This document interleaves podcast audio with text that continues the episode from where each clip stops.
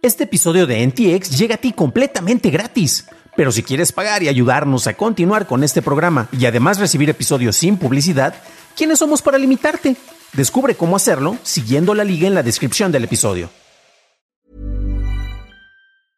Many of us have those stubborn pounds that seem impossible to lose, no matter how good we eat or how hard we work out. My solution is PlushCare. PlushCare is a leading telehealth provider with doctors who are there for you day and night to partner with you in your weight loss journey. They can prescribe FDA-approved weight loss medications like Wagovi and Zepbound for those who qualify. Plus, they accept most insurance plans. To get started, visit plushcare.com slash weight loss. That's plushcare.com slash weight loss.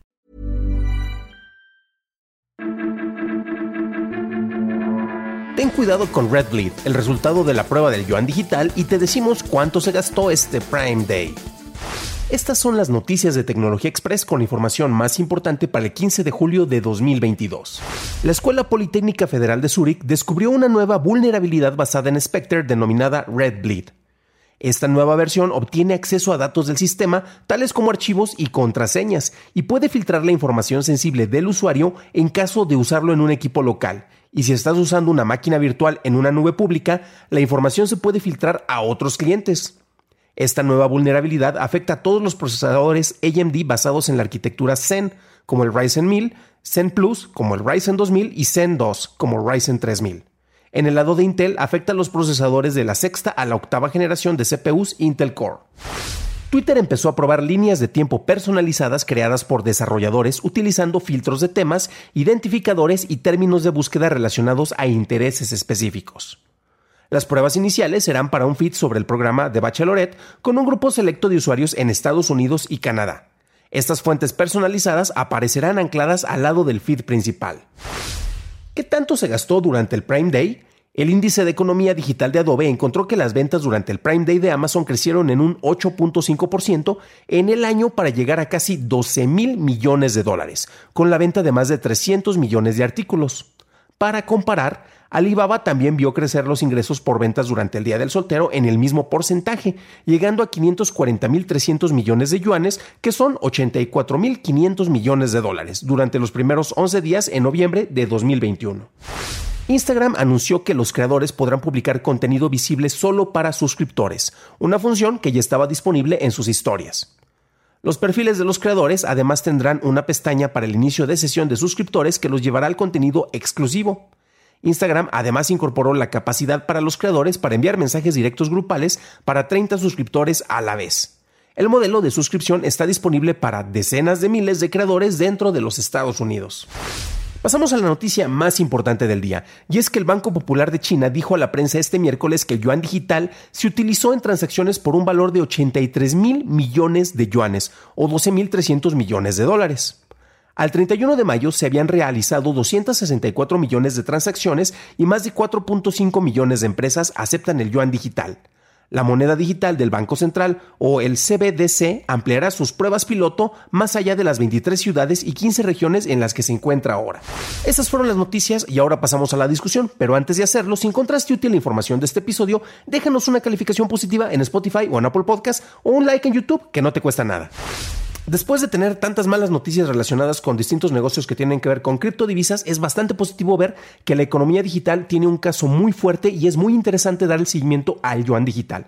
Aquí ya lo hemos mencionado, pero vamos a dar una especie de seguimiento que les recomiendo que chequen las ligas en caso de que quieran ver algunas referencias históricas eh, memorables, eh, precisamente sobre de las primeras pruebas que se han tenido en el caso de la, implementación del yuan digital. Esta última prueba nos trae números que son muy interesantes. Esta es una nota de Tech in Asia, precisamente.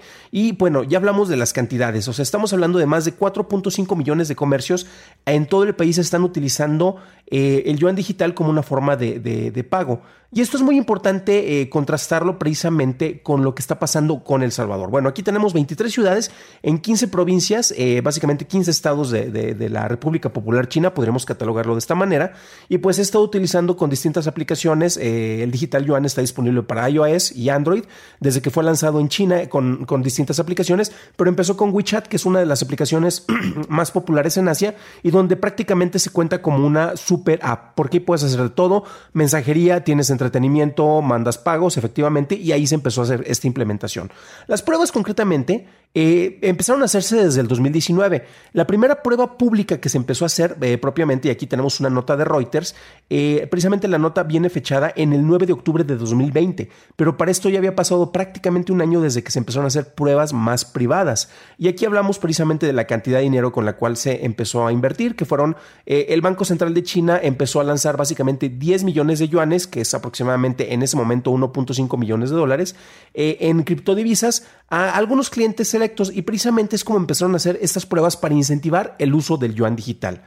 Mencionaba el caso de El Salvador porque con el seguimiento que se le ha estado dando, y tenemos que darle un seguimiento a más largo plazo para tener eh, razones más específicas para ver qué tal está la implementación, en ese caso, desde que en El Salvador se hizo eh, la adopción del Bitcoin como una moneda de curso legal, en contraposición con una CBDC, que a final de cuentas son cuestiones distintas, porque eh, el Bitcoin es una moneda descentralizada, cualquier país la podría adoptar si quisiera hacerlo. Hablamos precisamente de que fue la República del Congo, si no me falla la memoria, otro país que también la adoptó, allá tiene otra cuestión precisamente anticolonialista para desapegarse un poco de, la colonización francesa y el legado que ha tenido con ellos. En el caso de El Salvador, pues utilizaban el dólar, entonces no era propiamente una colonia, pero también se entiende un fin similar, y pues deciden apoyar una moneda que es eh, descentralizada.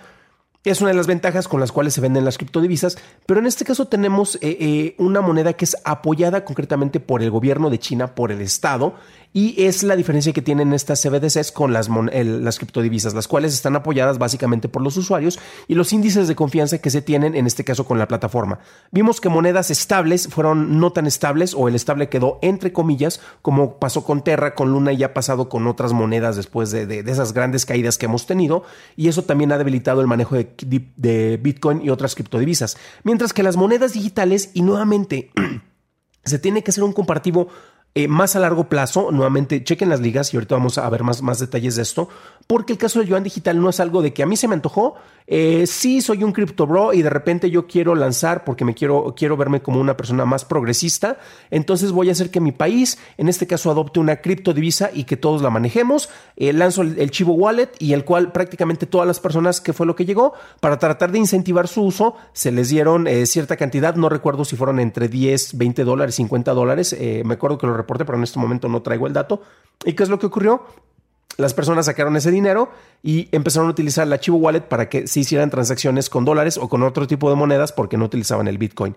En este caso, ya como estamos viendo el proceso de adopción después de más de dos años de las primeras pruebas piloto, que en este caso no se hicieron en El Salvador con el manejo de Bitcoin, eh, pero sí se hicieron con el yuan digital y con mercados selectos. Y esta última prueba nuevamente fue solo en algunos, en algunos lugares, fue únicamente en 23 ciudades. Y también ellos empezaron incentivando y dando algunos, algunos alicientes y precisamente te mandamos dinero. originalmente fue con aplicaciones como, como WeChat, si no me falla la memoria, y después hicieron implementaciones con Didi y con Alibaba, precisamente con AliExpress, para que eh, se estuviera manejando precisamente este dinero y se fuera impulsando la implementación del yuan digital. Nuevamente, en este caso no se tiene que confiar precisamente en los algoritmos mágicos que se van resolviendo y que van creando un Bitcoin cada cierto tiempo, sino que a final de cuentas esto dependía más bien en, la confianza que se tiene en el caso del gobierno de China y el valor del yuan, porque un, yuan digital debe de tener el mismo valor que un, un yuan físico. Pero bueno, eh, haciendo otra comparación, vimos precisamente que en 2020 tenemos eh, las primeras pruebas que se hicieron y cómo a algunas personas se les empezó a dar eh, precisamente estos alicientes para que estuvieran participando. Después tuvimos em, otra prueba que fue la, prueba olímpica, porque fue la primera prueba masiva en la cual se iba a estar implementando. Desafortunadamente llegó el COVID, no se logró hacer con, de una manera tan extensa como estaba planeada, y precisamente se quería, China quería llevarle la delantera a Japón eh, por esa rivalidad que se tienen sobre el manejo de monedas digitales. Desafortunadamente, bueno, eh, sí se estuvo utilizando, pero al final de cuentas no tuvo el impacto ni el alcance que, se quería porque tuvimos pandemia, eh, los viajes obviamente estuvieron limitados y después tuvimos otra prueba más recientemente en el cual... se incrementó básicamente 10 veces la cantidad de dinero que se estuvo impulsando. Eh, precisamente eh, se estuvo, llegando no únicamente eh, con, otros sectores. Y aquí tenemos precisamente las fechas de, y la cantidad de personas y la cantidad de dinero que se estuvo soltando para estos distritos en los cuales se estuvo contemplando todo todo este uso de monedas digitales. Pero bueno, eh, se hace también aquí un comparativo muy interesante con el manejo que se estuvo teniendo en, WeChat Pay y en Alipay, ya que también estas son precisamente monedas que estaban siendo implementadas. Y esto es lo que ha estado haciendo que se normalice de una mejor manera y que se esté implementando porque a final de cuentas es eh, olvídate del dinero que tal vez nunca tú lo has visto porque te lo depositaban y estaba en tu cuenta de banco, entonces ahora lo tienes en, en este caso en, en yuanes digitales que a nosotros nos sirve precisamente porque estamos reemplazando con algo que va a tener el mismo valor, pero pues a final de cuentas ya no va a ser como que tengas la, necesidad o la oportunidad de sacarlo porque todos, todas las transacciones se están manejando de manera digital. Nuevamente, vale mucho la pena eh, hacer un comparativo con el manejo de Bitcoin, que a final de cuentas ha sido más exitoso, menos exitoso, más popularizado, depende, pero en este caso el yuan digital yo sigo insistiendo que es lo que va a estar marcando la pauta para ver para dónde se van a mover eh, precisamente el mayor manejo de, de dinero digital. En Estados Unidos están haciendo pruebas, en otros países, en la Unión Europea, están haciendo distintas pruebas para que tengan sus divisas digitales y al final de cuentas esto es lo que se va a estar utilizando para el mayor tipo de transacciones. Cabe destacar un dato que lo hemos reportado en otras noticias, pero lo quiero mencionar acá se tiene el apoyo de distintos bancos. Eh, originalmente se hicieron pruebas con algo, creo que fueron los primeros cuatro, los cuatro bancos más grandes de China, después con siete, y a final de cuentas es, mientras más organizaciones financieras tengas apoyando precisamente una divisa y el manejo y la aceptación de esta misma que se tenga, eh, se va a propagar más su uso. Y a final de cuentas, para ti como usuario, ya no va a tener la diferencia. Aquí en México y en Latinoamérica todavía no, está, no tenemos tan arraigado el uso del celular para pagar con este en distintos lugares y en distintos servicios. Por el tipo de economías que tenemos, tenemos mucho también mucho uso y mucho acceso a economías no tan formales en las cuales, pues, no sé, los tacos que están afuera del metro no me van a aceptar este sistema de pago, pero los tacos que están aquí en la esquina, de hecho, sí me aceptan eh, que, que les haga las transferencias para los pagos. Pero ahora, a final de cuentas, eh, tú como usuario no va, a no va a importar tanto si vas a estar utilizando, en este caso, el peso digital o el yuan digital como se está manejando en China, en comparación a como si lo estuvieras haciendo con tu dinero regular, ya que a final de cuentas es una divisa y lo que importa es precisamente el respaldo que esto tiene. Entonces, yo creo que vamos a terminar utilizando esto más, más que una moneda descentralizada que tiene cierto valor, pero que a final de cuentas, pues ya vimos que tiene una mucho mayor volatilidad y lo más importante, que es lo que ha estado haciendo muy bien China, honestamente, ha estado haciendo pruebas pilotos. No es únicamente se me antoja, como que reviso algunos datos y lo lanzamos como una idea. Llevan más de dos años y todavía no tienen una implementación masiva. Esto probablemente le queden otros de entre dos y cinco años de pruebas. Estoy especulando, puede ser mucho, mucho menos tiempo, pero al final de cuentas lo están haciendo de una manera muy cuidadosa y la manera y la cantidad de uso, este, este dato lo voy, a, lo voy a repetir porque es muy importante, eh, muestra que tiene una mucho mejor aceptación de lo que pasó por lo pronto con El Salvador, que yo sé que es un país mucho más pequeño, pero el índice de, utilización que se estaba teniendo ahí, ya teniendo una divisa oficial, eh, de, una moneda de curso legal como el Bitcoin, fue mínimo comparando precisamente eh, con lo que está pasando en China, estamos hablando de más eh, de, eh, las transacciones fueron, tuvieron un valor de más de 83 mil millones de yuanes o 12 mil 300 millones de dólares y se habían realizado 264 millones de transacciones con más de 4.5 millones de empresas. Entonces se está utilizando, nuevamente igual es por obligación, sabemos que en China tienen un sistema de gobierno y un manejo de restricciones. Em,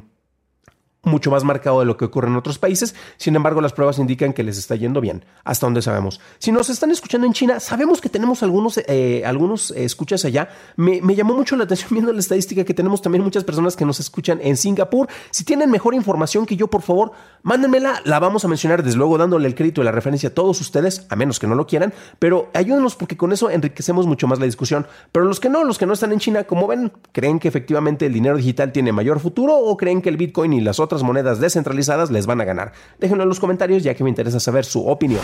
Para un análisis más a detalle en inglés visita dailytechnewshow.com en donde encontrarás notas y ligas a las noticias.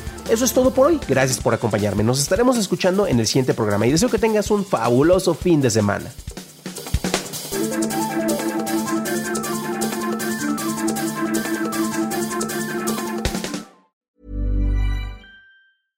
Ever catch yourself eating the same flavorless dinner three days in a row? Dreaming of something better? Well, HelloFresh is your guilt-free dream come true, baby. It's me, Kiki Palmer. Let's wake up those taste buds with hot, juicy pecan-crusted chicken or garlic butter shrimp scampi. Mm. Hello Fresh. Stop dreaming of all the delicious possibilities and dig in at HelloFresh.com. Let's get this dinner party started.